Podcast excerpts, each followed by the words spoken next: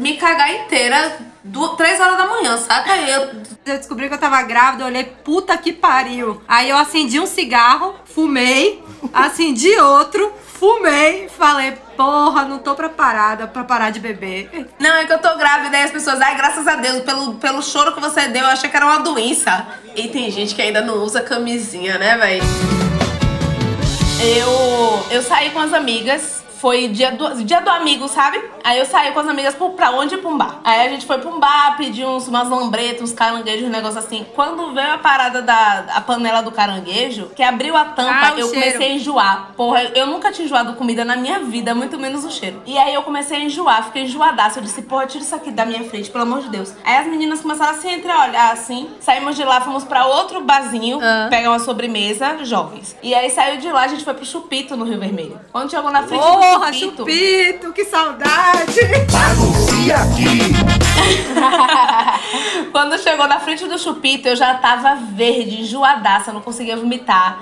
Aí pediram um sorrisal pra mim.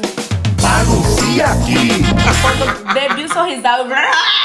no Rio Vermelho inteiro, na calçada do chupito, foi uma loucura. Aí eu, pã, no dia seguinte, comprei o teste de farmácia e fui pro trabalho. Aí cheguei no trabalho, saí de casa às seis da manhã com o teste de gravidez, aí fui pro banheiro do trabalho O fiz. primeiro xixi do dia. Primeiro xixi do dia, eu não tomei nem banho pra não fazer xixi em casa, pra não correr risco.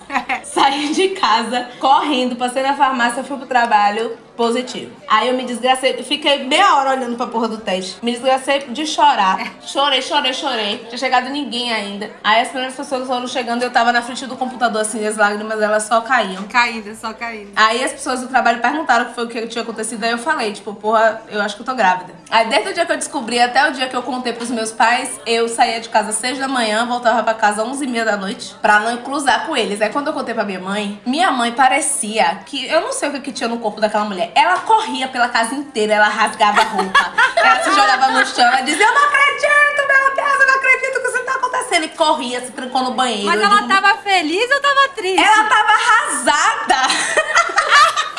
Ah, eu achei que ela tava feliz, correndo pela Ela tava arrasada porque o meu relacionamento com o pai da criança tinha sido conturbadíssimo. E a gente não tava mais namorando. Entendi. A gente não tava nem ficando, a gente não tava nada. Foi um revival, assim, de um dia. Bastou esse dia pra Eduardo. Pra dar- pra dar Exato. lá ele. Aí ela chorou arrasada, mas aí depois ficou tudo bem. Hoje em dia, é óbvio que é o queridinho da família. Mas na hora foi trash. Faca na cabeça. Minha mãe só falou. Ah, ok. é, parabéns. Ela, ela não sabia. é, é, ela não internalizou. Cara, eu sou muito sua mãe no rolê. Eu nunca sei direito como reagir a essa notícia da gravidez. É, é isso, você não sabe se você tá feliz ou tá triste. Não sei se a pessoa tá esperando. Liguei pro pai da criança xingando ele inteiro, como se fosse responsabilidade única e exclusiva dele, mas xinguei ele todo. Faz parte. Faz parte. Não, meu pai, em compensação, gritava de felicidade. Eu vou ser avó! Gente, se eu soubesse a reação do meu pai, eu tinha contado pra ele antes do que eu contei pra minha mãe. Ele ficou mais feliz? Porque meu pai falou assim, hum, e nasce quando? Aí minha mãe falou, tá previsto pra março. Ele disse, graças a Deus, vai nascer numa época Eu ótima. acho que a mãe, a nossa mãe, sente mais também, entendeu? Porque o peso, o peso é, né? Tipo, de, da gravidez, todo a carregação. Ela sabe do que vai se tratar ali, ela É sabe. isso, eu acho que minha mãe, ela só falou, puta que pariu. Minha mãe pensou aí, é, né, filha? Eu tinha 26 anos de idade, mas mesmo assim eu falei, porra, é, ela olhou, mas e seu doutorado? O que, que você vai fazer? É, eu- é, mãe, não sei. Essa é a segunda etapa.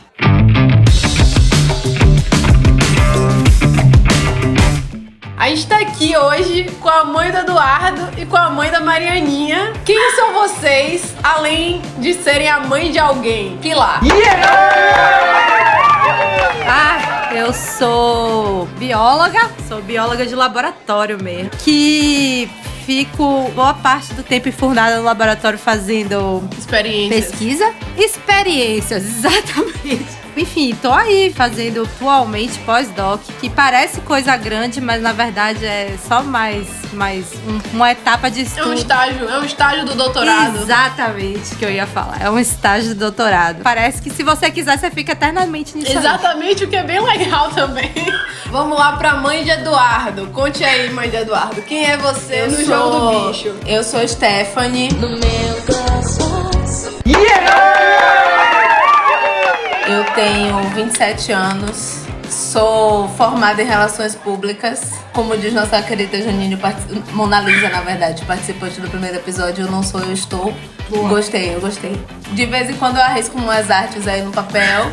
Várias questões, inclusive acabei de sair de uma sessão de terapia pra poder lidar com as questões. E é isso. Eu parei de fazer. Parei de fazer análise na pandemia. Falei, ó, quer saber? Eu faço essa porra desde os 18 anos. Eu vou me dar um tempo aí, depois eu volto, porque, rapaz, é, online não dá pra mim, não. Eu tentei, mas não. Pô, salvou, salvou, salvou meu relacionamento interpessoal fazer terapia agora, porque eu tava querendo matar no dente um bocado de gente. Velho, me conta um pouquinho aí do que é que mudou na visão de vocês sobre vocês mesmas, pré-gravidez, maternidade, pós-gravidez, maternidade. Coisa pra caralho, meu Deus. Acho que quase tudo. Porque a minha gravidez foi uma gravidez de al- altíssimo risco. Porque eu tenho anemia falciforme. Porra. E aí, o tipo da anemia falciforme que eu tenho, ela intensifica os problemas gestacionais. Tipo, pode ter um risco muito grande de trombose, um risco muito grande de questões no coração, um bocado de onda. Aí, durante a gravidez, eu fiquei internada, sei lá, acho que seis vezes durante o período gestacional. Eu ficava um, Nossa. 15 dias, um mês para poder cuidar dessas questões. E o médico chegou pro pai do meu filho, pra minha mãe, pra falar que poderia ter a situação deles terem que escolher entre a vida de quem, né? Do bebê ou a minha. Porque tinha um risco muito grande de, de óbito durante o parto, porque eu não podia perder muito, muito líquido, muito sangue. Tinha que ser parto normal, mas não podia sentir dor durante o parto para não desencadear uma crise. Então tinha várias questõezinhas. Foi um período assim de muita atenção para mim e de muita descoberta mesmo, sabe? Tipo, de que eu conseguia passar por aquilo, de que eu conseguia eh, sobreviver àquela parada literalmente. Então foi uma descoberta de uma força que eu desconhecia minha. E também foi uma, uma descoberta de tipo, porra, eu não queria maternidade, tipo, nunca foi um desejo, casamento, maternidade, família. Eu tinha esse plano, esse desejo de um dia ser mãe, nunca tive. Mas aí quando vieram essas coisas, eu entendi que aquilo era um- algo muito maior, sabe? Que eu não conseguia dimensionar. E que, porra, eu acho que eu tô pronta pra essa parada, sabe? E aí vai ser no dia a dia mesmo de ir descobrindo, mas eu, eu, eu descobri uma força muito grande, assim, na pré-nascimento. Me descobri potente, assim, em várias questões, nessas questões de saúde, nas questões emocionais. E aí foram muitas questões emocionais e que eu passei por todas elas, sabe? E aí hoje eu olho pra trás e digo, porra, eu passei por todas elas e passei bem por todas elas. Tipo, Deu tô certo. massa, deu certo, sabe? Meu filho tá aí, tá, tá, tá bem, tá feliz, é uma criança feliz, eu sou uma mulher feliz. E tá tudo certo, tipo, rola fazer essas paradas. Mesmo com 23 anos, mesmo. E eu tinha várias ondas programadas. Eu ia mudar de estado, eu ia é, pra fora do país, tava com passagem comprada. E aí o médico disse: Não, não, querida, você não vai não. Peraí. Porque se você for, você pode morrer. Você vai ficar aqui. E aí eu cancelei passagem, eu desfiz minha mala, eu chorava copiosamente, desfazendo a mala pronta, sabe? Itália, aí vou eu. Aí o médico disse: Não vai não. E aí eu tirei tudo da mala, foi horrível. Mas é isso, tipo, várias perdas materiais, várias perdas emocionais, mas uma conquista muito grande de, tipo, realmente olhar pra trás e olhar pra mim mesma e ver que, porra, tá rolando. E tá rolando bem. Olha, assim, no meu caso, meu divisor de águas foi pós-nascimento. Porque Mariana ficou internada na UTI. Na época que eu tive Mariana, tinha essa noção de parto natural, tinha essa noção, mas não era, Mas não era como mas é não hoje, é né? como é hoje. E assim, eu usava mal ou menos ali, mal ou menos ali o Facebook, não tinha essa, essa questão de ligar muito pra isso. Então Mariana foi uma cesárea programada, de data, na época da Copa. Então a médica chegou pra mim, linda e maravilhosa, e falou bem assim: Olha, é melhor que ela não nasça dia 23, né? Porque no meio do jogo, aqui no Brasil, pode dar A ruim. médica queria assistir real, né? Eu véi? juro! Tive isso, tive isso. Olha, sua bacia é média. Aí veio, veio um monte daquelas histórias maravilhosas. É, Nesse rolê, o que aconteceu foi que eu não, não tava muito preparada, entendeu? Assim. Enfim, aí Mariana foi uma cesárea planejada no dia 24. E aí a data foi muito engraçada. Ela falou: vamos fazer dia 17. Eu falei: dia 17 não. Se já que é pra fazer programada, eu vou fazer quando meus pais estiverem aqui. Foda-se. E aí eu peguei e falei: ah, vamos fazer então dia 25. Não, dia 25 é aniversário de Cecília, que é minha irmã mais nova. Aí, gente, olha sem Não noção da minha cabeça. tia. Assim, eu não tinha nada de risco, eu não tinha nada. Se eu fosse um grupo de risco, beleza, mas eu não era. Então, eu não tinha nada. E aí, Renato, que é pai de Mariana, chegou pra mim e falou bem assim: Ó, amor, é o seguinte, é, será que não é melhor mudar de médica? Eu falei: Eu tô com oito meses, eu não vou mudar de médica, pelo amor de Deus. Hora dessa, tu quer mudar de médico. Assim, né? Perdeu esse ponto Então.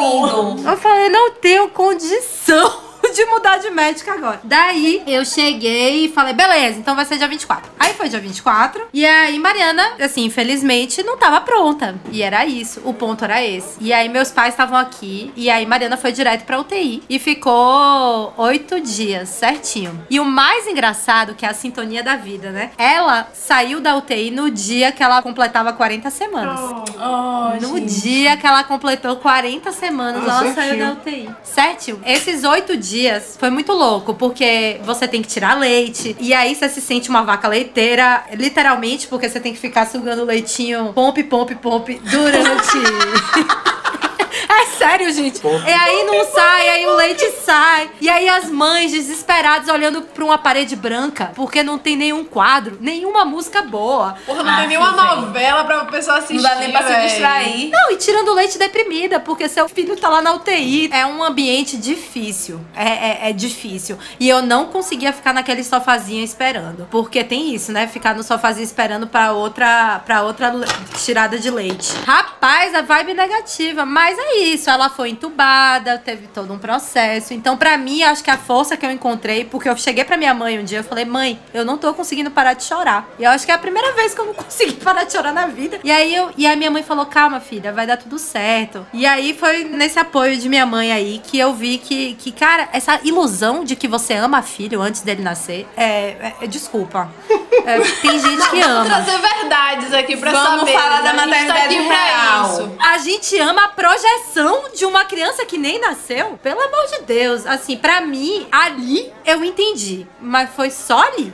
Gravidez era aquela coisa: ah, eu tô aqui, tô grávida. É, eu acho que essa percepção do nascimento do amor pela criança, ela é muito particular. Não é? E eu detesto quando as pessoas tentam, tentam unificar isso. Tipo, É. ah, fiz um teste de farmácia, já amo essa criança. Não é assim, velho. É uma construção. No meu É caso, essa construção. construção do amor e do afeto e do sentir que pertencente ao meu corpo e a mim e vai ser aquilo ali para todo sempre, ela veio antes do nascimento, mas por causa de todo o suor e a penúria que foi essa, essa gravidez, sacou? Todas as coisas que eu tive que abrir mão. Então eu já tinha que enxergar aquela criança como uma- um, um ser que ia fazer parte da minha vida antes da minha barriga começar a crescer. Eu já tive que abrir mão de um futuro planejado, abrir mão da viagem internacional que custou uma grana, abrir mão de várias coisas é, antes dele nascer. Então essa percepção de que existe, de que ele existe, de que faz parte da minha vida, veio um pouco antes. E aí eu acho que com isso veio esse fortalecimento do, do sentimento, essa percepção do sentimento. Mas isso é muito particular, é muito individual. É isso. Você falou que ela ficou internada e aí eu lembrei. Eu tive Eduardo, foi um, acabou sendo cesárea, tinha que ser natural, mas eu não tive passagem. Fiquei com 4 centímetros de dilatação horas e eu gritava desesperada: Tira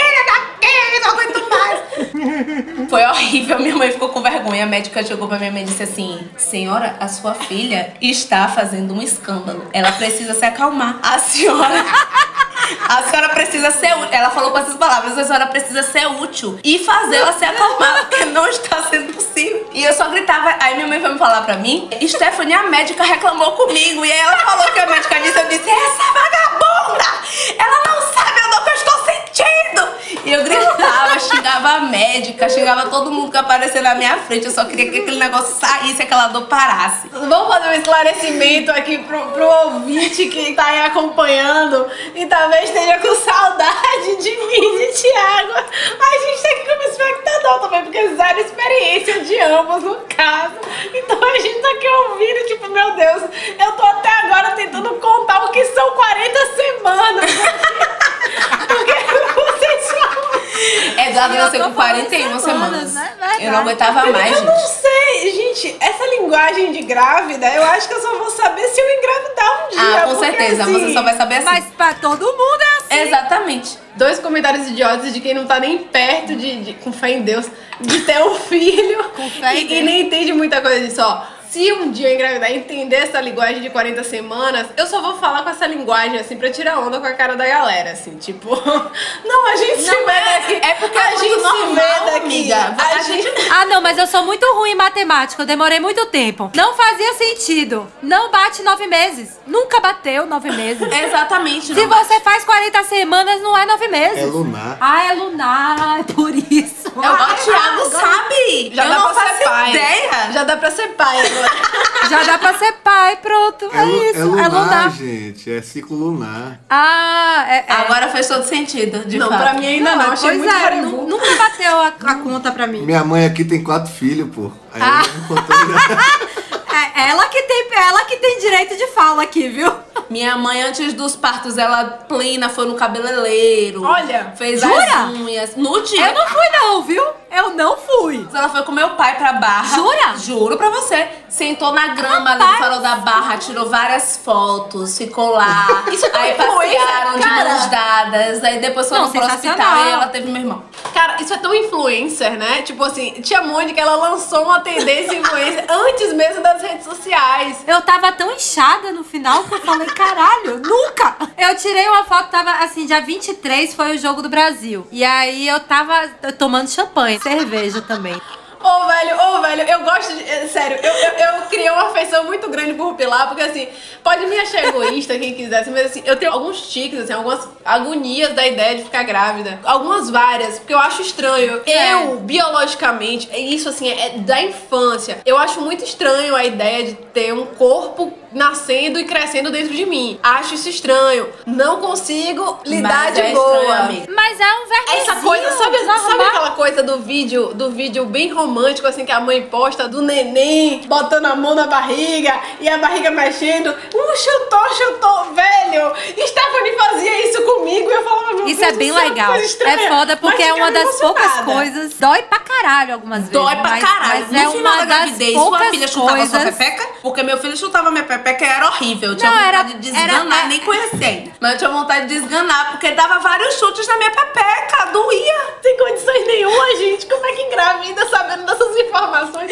Olha, eu vou aproveitar o gancho. Desculpa. O que, que vocês contariam sobre a maternidade que ninguém contou pra vocês? Fora essa questão do chute na pepeca. Que puta que pariu, velho. Dói. sei se eu Não, vou a da pepeca, a da pepeca, a da pepeca não, buceta, gente, desculpa. Pelo amor de Deus. Arrasou! Porra! Caralho!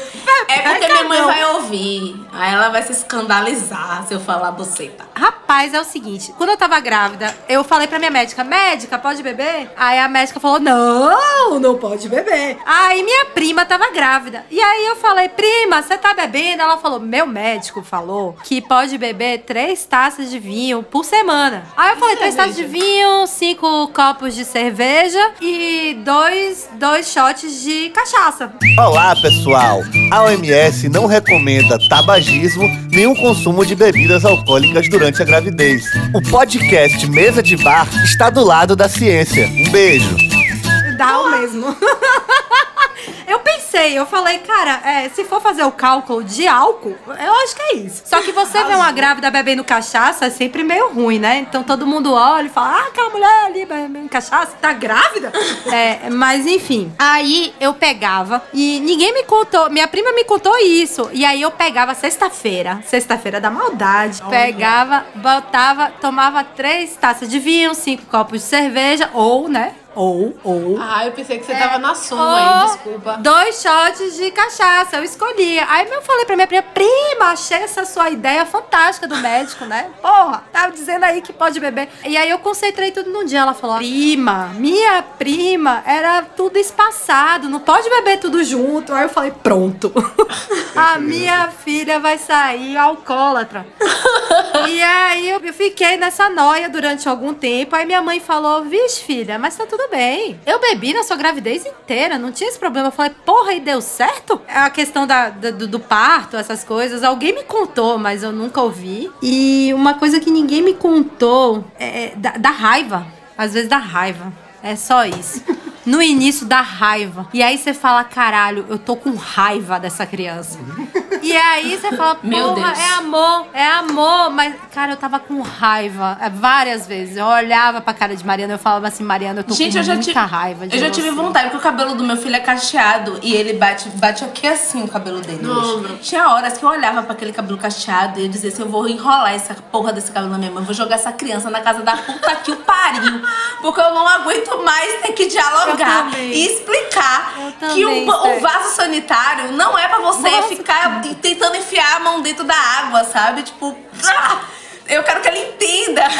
Ele não entendia, porque ele obviamente era uma criança, que na época tinha, sei lá, um ano. É isso, dá muita raiva em alguns momentos. Eu amamentei três anos e dois meses. Tirei a amamentação. É Desmamei. despeitar. Olha aí, eu também sei. Mas despeitar. galera. Eu não sou Despeitar. Ignorante assim. Eu desmamei Eduardo na quarentena, porque eu não tava aguentando mais. Quantos anos ele tem? Ele tem três anos e oito meses. Primeiro ano, é, com criança pequena da idade de Mariana, eu juro, eu não dormia. É, era um desespero. Teve um dia que alguém me perguntou, tá tudo bem? E eu não tinha dormido nada. Eu falei, não, não tá A história desabou.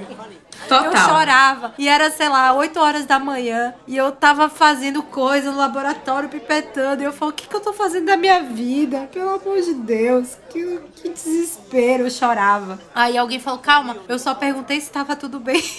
Eu, eu só perguntei por educação, querida. Eu não quero saber dos seus Geralmente problemas. o protocolo é dizer que tá tudo bem.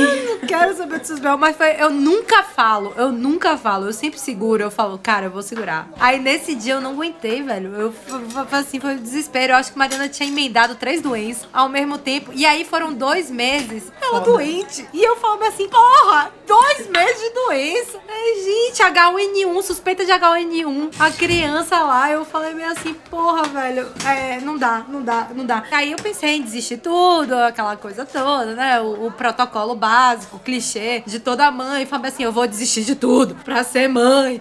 E aí eu falei, porra, não. E aí eu queria saber até nessa questão, assim, como é isso um pouco de, de conciliar vida, vida, porque, tipo, trabalhar, ter vida social, lidar com problemas, vida. É vida, né? É vida de qualquer pessoa normal. Mas maternidade, como é que é isso, assim, na prática? É porque na prática não é um mais. Faz parte da vida, não tem o que conciliar. Porque é um ou outro setor da sua vida. Assim como você é mulher, você é funcionária de uma empresa, ou pesquisadora, pós-doc, né? Ou qualquer coisa do gênero. E aí você tem que lavar os pratos, e você tem que lavar o banheiro, e você tem que fazer mercado, você tem que cuidar do seu filho, sabe? Tipo, não tem um mais, não é tipo uma adjacência da sua vida, faz parte da sua vida. Eu sempre falo é, lá em casa, e aí é, brinco muito, porque minha mãe sempre foi uma mulher que trabalhou na rua e, e trabalhava pra caralho. Minha mãe trabalhava muito, meu Deus, muito mesmo. E toda vez que ela saía do trabalho e tinha oportunidade de ir pra algum lugar pra se divertir, ela não ia, ela ia pra casa ficar comigo e meu irmão. Ela sempre foi a mulher que trabalhava e a mãe, sabe? Ela nunca teve um tempo assim pra ela, ela nunca se permitiu ter esse tempo. E eu sempre Mas muita mãe ela- faz isso até hoje. É, isso aí eu acho que é uma das maiores falhas. Que eu acho que assim, a gente tá falando, discutindo maternidade e vários pontos, tipo, ah, é amamentação, ah, é o direito da mulher. Exatamente. É, é exame, estamos ali, mulher tem que trabalhar, tem que fazer. No fundo, vamos combinar aqui, pra sociedade a gente só acumulou função. A Exatamente. gente só acumulou função. Exatamente. A gente, que, que eu tenho uma amiga minha que fala bem assim pra mim, porra, que horas que a gente queimou o sutiã? queimamos o sutiã e tamo aí, acumulando função até hoje. Exatamente. Assim, não faz sentido isso na real. E sua mãe, é, eu acho que é mais uma das mães que fizeram isso na Com vida. certeza. E até hoje elas se sentem culpadas por estar saindo. Pelo amor de Deus. E É, minha mãe, ela nunca se sentiu culpada por estar saindo, porque ela simplesmente não saía. Ela não saía. Ela simplesmente não saía. Por exemplo, eu tô trabalhando em casa, né? E aí eu trabalho o dia inteiro na minha mesa de trabalho. E aí direto meu filho vai lá e mamãe, vamos brincar um pouco. Eu disse, agora eu não posso, agora eu tô trabalhando. E aí quando eu tô mais aliviada, eu vou, brinco um pouco e volto. E aí é, teve várias vezes que minha mãe falou assim, poxa, é, ele tá sentindo muito sua falta. Porque você não, dá, não, não tá podendo dar atenção, não tá podendo ficar. Eu disse, bicho, eu tô trabalhando. Tô de casa, mas eu tô trabalhando. Se eu, se eu tivesse na empresa, eu ia chegar em casa que horas? Eu cheguei em casa às sete toda da noite, sabe? Então, tipo, Ele não ia ter a sua ele não ia opção. ter a minha, a minha presença, essa opção de brincar comigo. Eu acho interessante essa visão, assim, da duas gerações diferentes de mães, assim, porque eu percebo que ainda rola hoje uma hiperidealização do que é ser mãe, assim, que na prática é só esse acúmulo gigantesco de funções que, assim, eu, eu, a minha interpretação é que a geração das nossas mães abraçou isso com batendo no peito com orgulho, sou esse tipo de mãe mesmo, trabalho, estudo, crio meu filho, tananã, sou foda. Não tô dizendo que ninguém é foda aqui não, todo mundo é foda. Mas assim, rolou esse abraço do elogio sem a percepção desse acúmulo de função que Como na verdade se fosse um é mérito tá acumulando função. Exato, E exatamente. fazer certas coisas. Essa idealização da mãe veio não só das pessoas mais tradicionais, como também dos mais progressistas. É esse que é o ponto. Perfeito. E isso aí me quebrou as pernas. Porque eu pensei, porra, é agora que eu vou brilhar, porque eu sou uma mulher progressista e tudo mais. e aí eu percebi que, cara, eu tô fazendo tudo igual ao pessoal mais tradicional, porque é mais prático. Velho, Em perfeito. vários pontos. E aí eu fiquei, cara, duelando com isso o tempo todo. Falei assim, cara, eu vou deixar com minha mãe, vou deixar com babá. Não vou deixar com minha mãe porque eu não tenho como. Mas assim, ai, ela é muito nova pra ir pra escola. Seis meses, vai ficar doente. Eu falei, pô, jura? Ai, que coisa, né? Que coisa engraçada, É, assim, né? Hoje em dia, talvez eu tivesse mais no pânico. Eu tinha, eu tinha isso também de tipo, eu não vou ser o tipo de mãe que faz essas coisas. Eu não vou ser a mãe que deixa com a avó pra poder ir pra balada. Eu não vou ser de sei lá. E aí o que, que eu fazia? Eu botava meu filho no. Nem lembro mais o nome Naquela mochilinha. Naquela mochilinha, no sling e tudo mais. E ia com ele pra tudo quanto é canto. Pra todos os lugares. Todos os lugares. Ia pra, com ele pra festa de- dos amigos de São João. Ia com ele pra casa das amigas. Ia com ele pra o restaurante que tivesse que ir. Levava ele para todos os lugares. Porque eu tinha na minha cabeça que eu não podia deixar de viver a minha vida. E aí entra na sua pergunta de continuar vivendo a minha vida e de fazer as coisas que eu tava vivendo por causa dele. Ele tinha que se encaixar na minha rotina. Ele tinha que se encaixar nos meus lazeres e tudo mais. E deu certo ele, eu, eu encaixar ele no- nos meus lazeres. Mas, tipo, não teria também é, um prejuízo muito grande se, se não fosse assim pra ele, mas pra mim teria, sabe? Tipo, Entendo. Eu perderia muita coisa. Como eu tive que perder algumas coisas, obviamente, porque nem tudo eu podia estar. Mas eu perderia muito mais se eu não tivesse essa. Se priorizado. É, essa, dado essa prioridade pra mim. Eu demorei mais tempo pra fazer isso. Eu no começo eu fiquei muito insegura. É, realmente eu era a única mãe do meu rolê e assim, e longe da minha mãe, de meu pai, de minha, assim, de todo mundo que assim que eu podia contar e isso foi muito muito difícil. Eu demorei muito, eu, eu demorei mais, assim, pra beber não, tá? Pra beber eu, eu foi rapidinho. Mas é, eu fiz igual a pandemia, bebi dentro de casa durante bastante tempo, até o momento que eu falei, cara, eu preciso sair, eu preciso sair dessa, preciso ter essa liberdade. E eu pensei, cara, por que que é, Renato pode ter essa liberdade? Nunca, nunca foi. A questão, a barreira era minha. A barreira sempre foi minha. É, em relação a esse padrão tradicional de que a mulher tem que estar dentro de casa. Então eu parei, eu falei, não vai ser assim. E, e aí eu pensei sobre isso e, e foi muito de mim mesmo, de ter que pensar que sou mãe mesmo. É isso aí, tamo lá aceitando essa parada aí. Até hoje eu tô tentando assimilar isso aí, porque. A ficha vai caindo, Então né? fazer o meu melhor, é só isso. Total, tem dias que Eduardo me chama de mãe que eu fico tipo, é verdade, né, brother? É, eu sou mãe, dele mesmo. eu também. Eu faço. Até hoje, eu me A olho mãe sou eu. Ah, ele tá chamando Eu uma falei assim, nossa, eu sou tão jovem. Sou eu mesma. Eu parei, eu falei, cara, não, vamos, vamos fazer um esquema que. E isso eu faria se eu, se eu tivesse o segundo filho, que eu nem cogito atualmente. Mas assim, eu não faria igual. Eu sairia desde os 40 dias, porque eu acho que foi ruim mesmo. Esse pedaço, tá? A maternidade, uh, foi sensacional. É, em vários pontos, outros não, obviamente. Mas assim, eu demorei muito tempo, sabe? E pra mim isso foi sofrido. Porque eu sempre fui de sair. Eu sempre fui da balada. Eu sempre curti tomar uma. Eu sempre curti ir pra bar. E aí eu parei, cara, não, eu sou mãe. É, é, e aí quando eu voltei atrás nisso aí foi sensacional. Foi libertador. Eu sou outra pessoa. Você fez um adendo que eu achei interessante, assim, quando você fala que o pai da, da Mariana, ele não te cobrava nada em relação a não saia, saia, ele tava ali de boa, mas você absorveu isso, que tinha que entrar no papel de mãe. E eu acho que isso acontece com a mulher, assim, por mais que a gente esteja aí, ah, século 21, não sei o quê. Cara, a gente foi incutida nesse projeto desde muito cedo. A gente tá começando a, a, a sair disso, a questionar isso agora. Então, assim, é aquele paralelo que eu faço com, tipo, a mãe da gente e a gente sendo mãe. A gente, assim, vocês. Você. E assim. e assim. É porque é interessante isso, porque eu acho que a geração das nossas mães, elas abraçaram isso com esse orgulho. No sentido de que Era não um vou questionar. de vida. O sonho da vida da minha mãe Exato. era ter uma filha mulher, um filho homem. E aí tava tudo certo. Eu fui total um acidente, todo mundo me conta Minha isso mãe é o boa. exemplo da família tradicional brasileira. Minha mãe casou virgem, aí minha mãe me planejou, aí depois de quatro anos de casada, ela engravidou, aí eu nasci, e aí foi Cara, a minha de não. sucesso, minha mãe. A minha não. A minha foi tipo assim. Ah, ela vai odiar por eu contar isso, mas tipo assim. Aí foi tipo assim: opa, engravidou, vamos casar? Então. vamos correr aí com esse negócio de casar. Ela tava tipo. Terminando uma faculdade, biologia, fazendo viagens com a faculdade, mente aberta, tipo assim, aí do nada uma gravidez, do nada vamos casar, do nada, assim, foi tudo assim. Meio louco isso. No meio do caminho ela abraçou a ideia, tá ligado? Ela nunca pensou em ser mãe, ela, ela não tinha essa, esses planos. Ela foi comprando a ideia e abraçando. E aí eu sinto o seguinte, ela não se questionou como vocês se questionaram no sentido de se priorizar, de pensar assim, se colocar em. Não, peraí, beleza, eu tenho um filho aqui, eu tenho esse rolê, vou levar o filho pro rolê.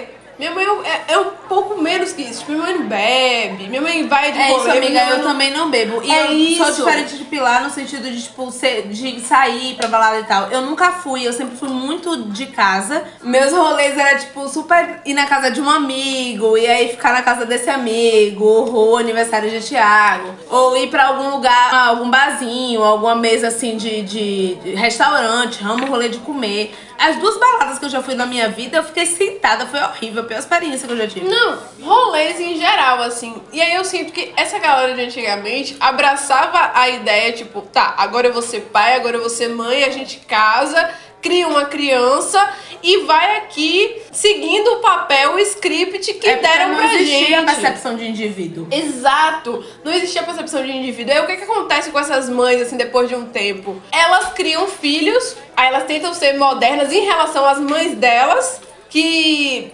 prendiam e etc, criavam ali filho pra debaixo da saia, elas vão criando filho pro mundo, só que elas não estão preparadas pra quando esses filhos vão pro mundo de fato, porque elas dedicaram um tempo muito grande da vida em serem mães, e aí quando elas não necessariamente precisam ser mães, porque sei lá, os filhos já tá grande, tá morando tudo aí em outras capitais do mundo, elas criam a crise, né, que tipo, é, É um o- dado até alto, assim, o a questão ninho do- do ninho vazio, o, o, o, o- a crise do ninho vazio. É por isso que a gente não pode ser só mãe. É, é, é só isso. ó. É assim, no sentido de que. Não, não tô, falando que o papel de mãe mãe que é uma pessoa que fica dentro de casa cuidando dos filhos. Não tô falando disso, eu tô falando assim, independente de você cuidar dos filhos e estar dentro de casa, existem outras coisas da sua vida que, que te abraçam, que não é o trabalho. Mas Chique. existem outras coisas é, além do fato de estar trabalhando ou não. É só outros desejos. Outra coisa que não é só o filho, sabe? O filho faz parte. É- é- Ele, é- ele é uma peça ali da sua vida que é Exatamente. essencial, maravilhosa, coisa mais maravilhosa do mundo. Mas ele não pode ser a peça central sempre. É isso. É, e isso foi uma coisa que eu falei desde sempre, desde a gravidez ali, tava lá botando discurso, filho não é central, é a família. E no fundo, é, tudo aconteceu diferente. E Mariana virou a peça central, como é e tudo mais. E isso atrapalha bastante as coisas. Não é um adendo, não é a coisa mais maravilhosa do mundo, é muito difícil, porque eu preguei esse discurso e eu acho que isso foi o mais contraditório. Em relação ao discurso que eu fiz antes de Mariana nascer e depois de Mariana nascer, ela não ia ser a peça central. Ela ia fazer parte ali no meio. Mas da- E, e eu também razão. tive essa crise de ter segundo filho. Eu falei assim, cara, eu, eu pensei tanto tempo, ah, eu preciso ter segundo filho, porque segundo filho é a coisa mais importante, porque ela precisa de um irmão, afinal de contas, quem vai cuidar da mãe velha, né? Só um, vai dar essa carga. É errado, é errado. O que que vocês já escutaram, assim, de bizarro, desde o momento que vocês engravidaram, assim, do povo? Parou, parou, parou! Se você tá curioso pra saber como continua essa conversa, é só aguardar começar a segunda parte do episódio. Enquanto isso, aproveite pra ir no banheiro, abrir uma cerveja e se inscrever nas nossas redes, arroba mesa de bar pod. Até já!